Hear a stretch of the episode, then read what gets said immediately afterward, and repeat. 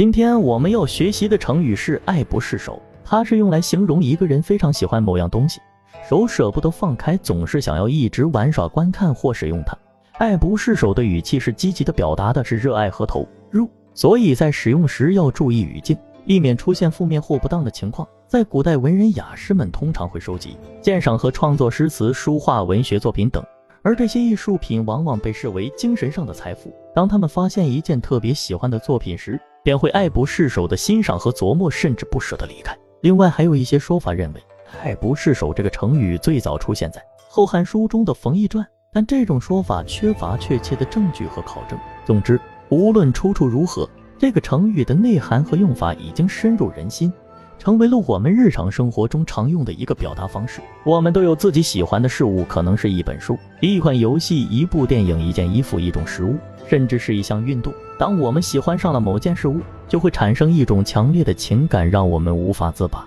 一直想要沉浸其中，享受其中的快乐和乐趣。比如，小王喜欢弹吉他，每次一拿起吉他，就会完全沉浸其中，忘记了时间和周围的事物，仿佛只有吉他和自己存在。他会不断的弹奏，不断的练习，直到完全掌握曲子，才会满足的放下吉他。这种热情和投入正是爱不释手的表现。不过也要注意到，如果小王一味的沉迷于弹吉他，而忽略了其他重要的事情，例如学习和工作，就会影响他的生活和未来。所以我们要在享受事物的同时，掌握好自己的时间和节奏，保持平衡和健康的生活方式。如果我们沉迷于某种事物，忽略了其他重要的事情，例如学习、工作、健康等等，就会变得不健康。所以我们要适度的享受这些事物，掌握好自己的节奏和时间，让他们成为我们生活的一部分，而不是占据我们全部的时间和注意力。总之，“爱不释手”这个成语告诉我们，当我们喜欢某件事物时，就要好好享受它，尽情沉浸其中。